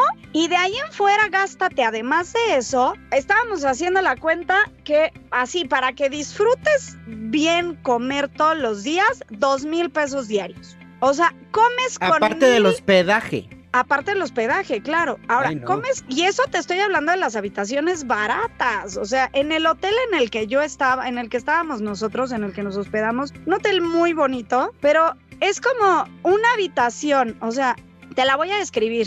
Una habitación de un cuarto con tu cama, o sea, donde solo cabe tu cama, el closet, el baño, vista a la playa, porque sí es de, las, de la primera línea, están en 23 mil pesos o una cosa así, No, la no, no, noche. no, no, es como, ¿de qué hablas? Si no se han dado una idea con el precio de hoteles, te lo voy a contar cuál fue mi mayor trauma, porque este lo tiene que saber todo mundo, y para que se den una idea de la sobrevaloración que hay en Tulum. Eh, iba yo camino a, la- a las pirámides, las cuales no pude ir porque estaba cerrada la zona arqueológica eh, por COVID, ¿no? Estaba cerrada, ya no pude ya no, lle- no llegué, pues. Pero yo tengo el problema de que tengo, eh, vamos, uso salbutamol cuando mi corazón excede cierto límite de latidos y bla, bla, bla, ¿no? Entonces dije, no, voy a ir a las pirámides, capaz en lo que subo me va a dar algo. Se me olvidó el salbutamol en el hotel. De aquí a que me regreso al hotel, me voy a tardar una hora, porque además déjenme decirles que solo hay una calle para entrar y salir. Misma calle, dos carriles, y la gente camina sobre la calle porque no hay banquetas. Entonces, en lo que esquivas gente o esquivas borrachos ya en la noche, y entonces el ir por esa calle en carro es peor que periférico ahora pico. O sea, de verdad, se los juro, periférico ahora pico. Hice de fui a dejar a mi amiga al hotel que les digo en Playa del Carmen una noche. Fácil hice como tres horas para regresar cuando se tendrían que hacer media hora, ¿sabes? O sea, del tráfico que hay en esa calle. Entonces dije, imagínate, dije, no voy a manejar de regreso al hotel y luego de regreso al, a, otra vez hacia acá. Entonces me prende el foco, me paro en una farmacia y dije, ok, ya, me compro el salbutamol, no me importa, voy a comprar otro, ¿no? Eh, me bajo, pregunto, veo en los letreros de afuera bien bonito que decía ah, salbutamol 2 por 1 y hasta dije, uy, órale, están al 2 por 1 vientos, ¿no? Llego y pregunto, yo, oye, ¿tienes salbutamol? Sí, no sé qué, y lo tenemos al 2 por 1 ¡Ay, qué padre! Muy bien, sí. Me lo saca, me lo enseña, el mismo salbutamol que yo compro acá por 80 pesos, el que se me olvidó en el hotel, que me cuesta 80 pesos, ¿no? O sea, bueno, aquí fluctúan entre 50 a 100 dependiendo de donde lo compres, pero bueno, vamos a suponer, eh, 80 pesos, misma marca, misma farmacéutica y todo. Y le dije, ok, ¿cuánto es? 600 pesos. Y yo, ¿qué? ¿Qué? O sea, seis, seis veces lo que cuesta. O sea, le dije, perdón, gracias, prefiero morirme. O sea, no importa si en las pirámides me da algo, ya veo cómo le hago para que se me baje el... O sea, no, perdón. Pero es que ¿Por ese qué estaba hecho en las arenas mágicas de Tulum. Claro, sí, con la con el agua este, poderosa del cenote de no sé dónde, porque 600 pesos, Manuel, algo que aquí consigues en 80. Sí, es ridículo. Y además estaba al 2 por 1 O sea, si no ha estado al 2 por 1 paga 600 pesos por uno. o sea, es como, como ¿de qué hablas? Es Sí, sí, sí. ridículo. Y además, eso sí, te voy a decir, hablando de hoteles, hoteles, comida, todo esto, todavía dije, ok, lo entiendo. O sea, no me queda claro por qué habría de pagar tanto por un concepto así, pero órale, ¿no? O sea, vamos a suponer que dices, ok, va, lo vale, lo pago, ¿no? Pero tu salud, o sea, subir esos precios y jugar con la salud de las personas. Eso es lo que hacen en todos los hospitales ¿qué aquí. pasa? Si de veras yo me estuviera muriendo, tienes que pagar los 600 pesos por el salbutamol, o sea, los vas a pagar. Pero es como, ¿por qué encajarnos de esa manera con el turismo? Eso para eso sí, Manu, fue algo que eso sí me molestó para que veas. O sea, dije, no me importa pagar 500 pesos, pero ¿por qué me vas a, dar algo de sal, o sea, que depende mi salud de eso en esos precios tan inflados? Eso ya es otro ¿de tema que podríamos encajarnos ahí horas, porque yo es algo que, Sí, que me molesta mucho de los hospitales y de, de lo que hacen con la salud aquí en México. Yo no sé en otros países, porque nos escuchan afortunadamente en muchos otros. Cuéntenos cómo es en su país.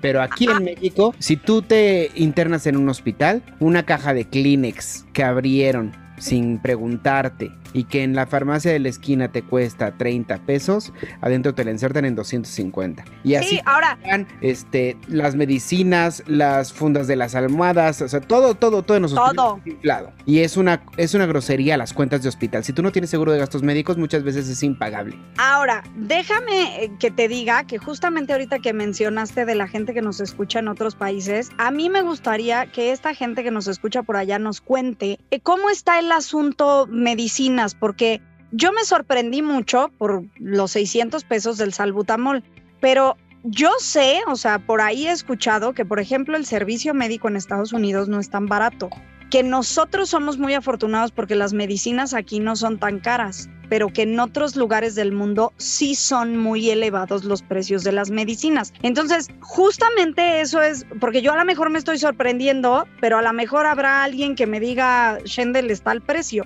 ¿Sabes? O sea, en mi país eso es lo que cuesta normalmente. Entonces, no lo sé. O sea, también me gustaría por ahí, si nos escuchan de otras partes del mundo, cuéntenos cómo es esta parte de las medicinas con ustedes. O sea, ¿sí está muy sobrevalorado esta parte en Tulum o está lo normal y solo para nosotros somos mil afortunados y no gastamos tanto en eso? O sea, no Para sé. que ustedes se den una idea, un dólar son 20 pesos mexicanos. Entonces, para que puedan hacer su conversión y más o menos nos digan en cuánto está el salbutamol en su país, aquí está en 600 pesos en Tulum, 80 pesos en la ciudad de 80 pesos en la Ciudad de México. Pero bueno, no, no quiero meterme en este tema porque es un tema con el que yo hago muchos corajes y a mí me, me indigna mucho que se lucre tanto con la salud de la gente. Creo que es algo que no debería lucrarse, creo que es algo que simplemente debería ser dado y ya. Exacto. Pero bueno, cada quien, ¿no? Pero dime cómo está la cuestión de la pandemia allá. Eh, la gente se está cuidando, todos están con cubrebocas, ves a la gente con sana distancia. En Tulum la pandemia no existe. O sea, no existe, así te lo digo. ¿no? O sea, obviamente todos los, los, eh, el personal de servicio, por así decirlo, eh, eh, todos se cuidan, todos con cubrebocas todo el tiempo, nadie te habla sin cubrebocas puesto, nadie, o sea, existe la sana distancia, sí, o sea, Tulum lo tiene implementado, sí, el turismo no lo tiene implementado, o sea, no hay manera, tú ves a la gente caminando, o sea, son contadas las personas que sí te encuentras caminando por la callecita esta que te digo que además es eh, caminar alrededor de los carros. ¿No? Y atascadas porque pues, antros mil. Son contadas las personas que ves caminando con cubrebocas.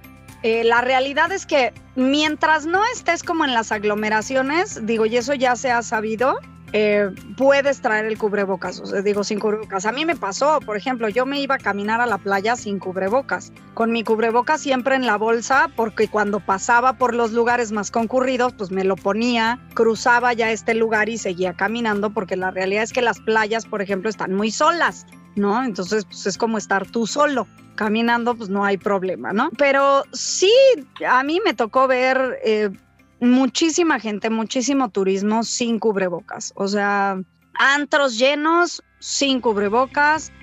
Y pues obviamente no les dicen no, no entres porque, porque pues economía, ¿no? O sea, es como unas cosas por otras, ¿no? Entonces, eh, hasta donde yo sé, mismos, em, los mismos del hotel nos platicaban que porque fuimos, bueno, cabe mencionar, le voy a hacer publicidad a mi amiga. Cuando necesiten algún eh, agente de viajes, ella se está estrenando en esto. Entonces, eh, fuimos justamente por una boda que se celebró allá y entonces ella fue la que se encargó como de conseguir todos los hotelería, transportes y todo esto. Entonces, si alguna vez les interesa a alguien así, escríbanme y les paso su contacto. Pero bueno, eh, salvo nosotros que éramos como los que nos estamos cuidando porque sabemos que nos tenemos que cuidar y porque bla, bla, bla, precisamente por lo mismo, pues ya saben que cuando vas como en cuestión laboral, la misma, el mismo personal del hotel contigo es diferente. Y nos contaban que la realidad es que están casi en semáforo rojo. O sea, Quintana Roo está a nada de estar en semáforo rojo. Ellos creen que están en semáforo rojo, pero que el gobierno no ha querido ponerlos en semáforo rojo. Todo México en realidad está en semáforo rojo si tú le preguntas a cualquier persona que trabaja en hospitales, pero como vienen las elecciones en menos de un mes, ya estamos a 15 días creo, casualmente llega el semáforo verde el fin de semana de las elecciones. Y estoy seguro que lo van a poner en verde para que todos vayan a votar y entonces ya después claro, pues fue como esto vamos de... para arriba. 10 de mayo y resulta que justo para el 10 de mayo ya estábamos en semáforo amarillo en la ciudad y era como de, ¿de qué hablas?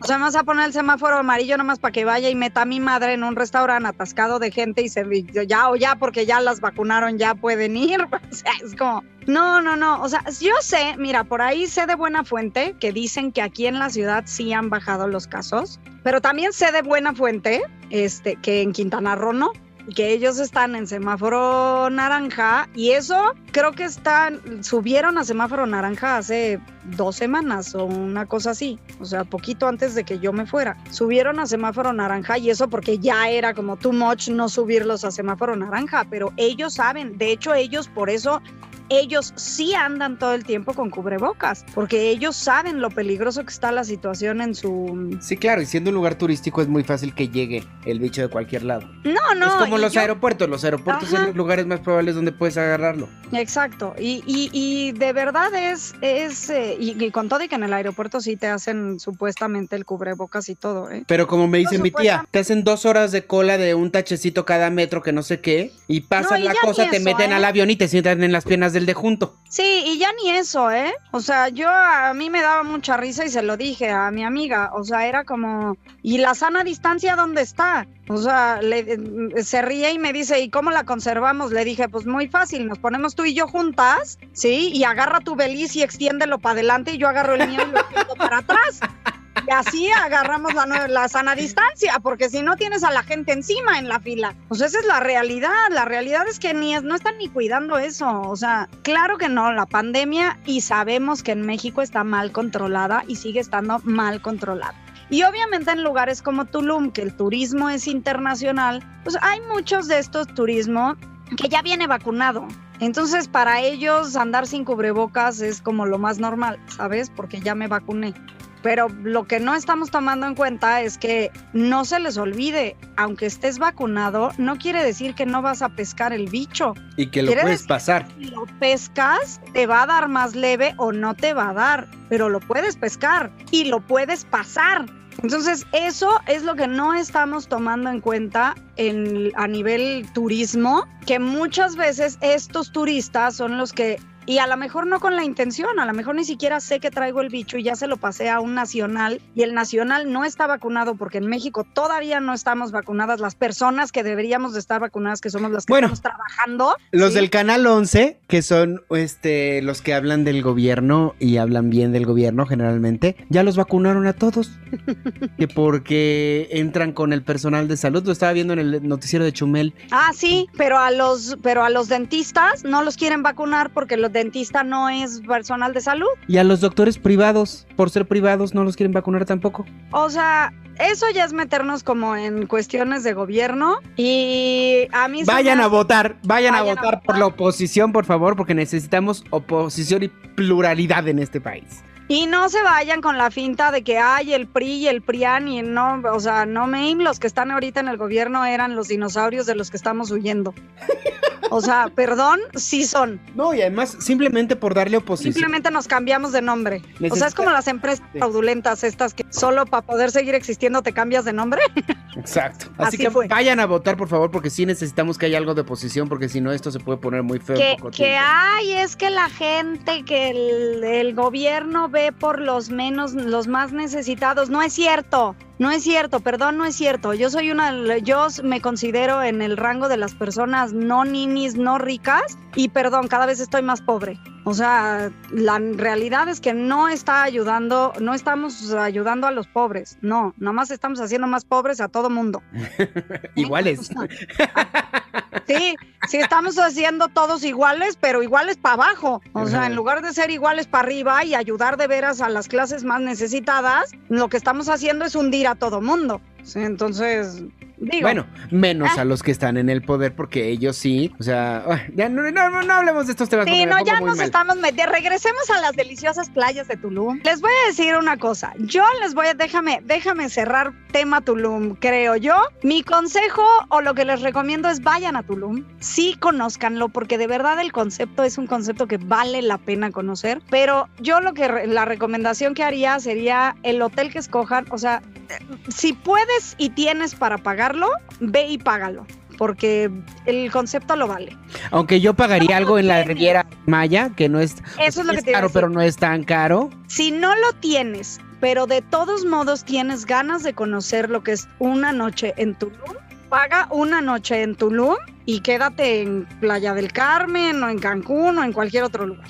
O sea, como turismo nacional, ese es el concepto, el, consejo que yo les daría. O sea, si tienen ganas de conocerlo, sí vayan, porque está muy bonito, sí vale mucho la pena, pero honestamente no es un turismo pagable para nuestra, para el nacional. O sea, el turismo, para el turismo nacional es un turismo muy, muy elevado. Oye, pero ya, para cerrar el programa de hoy, dime, aunque fuiste de trabajo, tuviste oportunidad de disfrutar las playas, te limpiaste las energías, de llegaste con los chakras alineados a México o qué? Pues así que digas que alineados se te pueden quedar los chakras cuando sabes todo lo que tienes que gastar en comida. No es así que digas, hasta qué alineada estoy. Eh, pues sí, mira, fui de trabajo, fui, pude, o sea, se disfrutó muy poco. Ahora, otro tema que tiene Tulum es el sargazo y había más no poder. Entonces, pues estuve una semana en playa sin poderme meter a la playa, literal, ¿no? Así viéndola desde lejitos.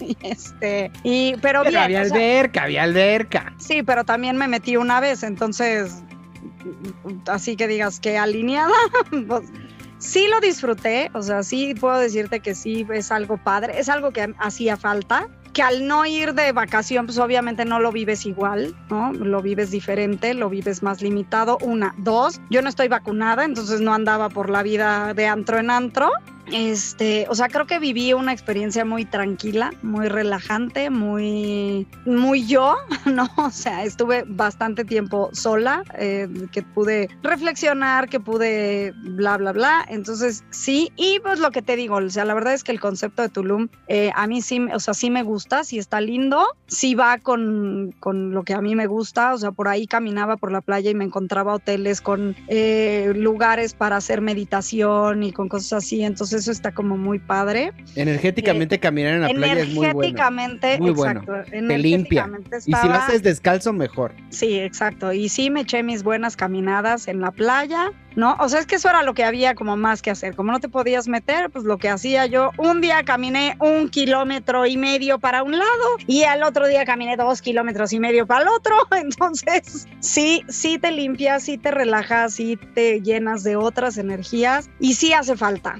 ¿No? Ya sí hace falta con su debido eh, Cuidado. con su debida cuidado, ¿no? O sea, yo no digo que no salgan, porque a fin de cuentas el turismo también es parte de la economía de nuestro país. Entonces, claro que hace falta mover la economía, claro que hace falta eh, hacer cosas, pero no por eso dejen de cuidarse. O sea, vamos, salgan, sí, pero cuídense. O sea, no dejen de, de protegerse, no dejen de, de tener sus... Obvio, yo era, ya sabes, ¿no? Así, cosa que agarraba, andaba yo con mi cangurera todo el tiempo y mi botellita de alcohol eh, colgada en la cangurera. O Como sea, yo, era... que ando sí, rociando a todo el mundo y a todo. Sí, sí, sí, llegamos al avión y era rociada en el asiento antes de subirte y, o sea, sí, a lo mejor es ridículo, pero afortunadamente, digo, hasta ahorita puedo agradecer al universo que no que no eh, eh, se me ha pegado el bicho, ¿no? Por, por ridículo, Sí.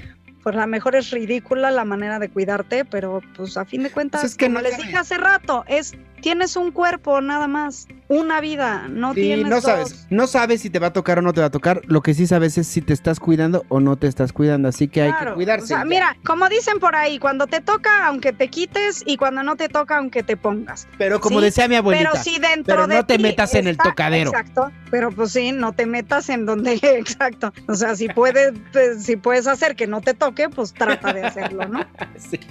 Pues muy bien. Oye, qué gusto ya reunirnos. Me encanta hacer el programa siempre contigo. Y a ti que nos estás escuchando, muchas gracias, de verdad. Es muy importante para nosotros cuando vemos esas estadísticas y vemos que a alguien le está llegando esto, nos, nos hace muy felices. Así que quiero que sepas que eres importante para nosotros y que te queremos. Muchas gracias por escucharnos. Así es, muchas gracias por escuchar nuestras locuras, por escuchar eh, nuestras aventuras. Si algo de todo lo que te escuchamos te sirve, te hace clic, te conecta, escríbenos. Nos encanta también cuando se comunican con nosotros y cuando sabemos de ustedes. Así es de que no dejen de escribirnos, no dejen de estar en contacto. Si tienen algún tema que quieran que destrocemos Manuel y yo. También adelante y bueno, ¿qué más? ¿Qué más puedo decir, Manu? Un placer estar contigo, con ustedes como siempre. Síganos en nuestras redes sociales, no se les olvide en todos lados, eh, Facebook, Instagram, Cagajo Show y pueden escuchar el programa en cualquier plataforma de podcast que ustedes prefieran. A Manu lo encuentran Manuel Corta y Manu Corta. En cualquier red social y a mí me encuentran como Shendel Herter en cualquier red social. Así es de que, Manu, un placer. Muchas gracias, gracias Shendel, gracias, qué bonito programa 40. Qué bonito programa 40. Ya vamos por los dos años. ¡Uh! Adiós. Hasta la próxima. Esto fue Cagajo, Cagajo Show. Show.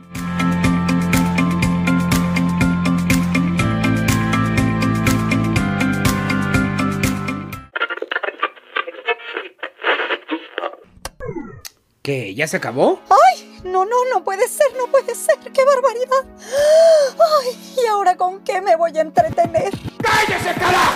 ¡No te agobies! Pronto estaremos de regreso en un episodio más de... Cagajo Show. Reloaded.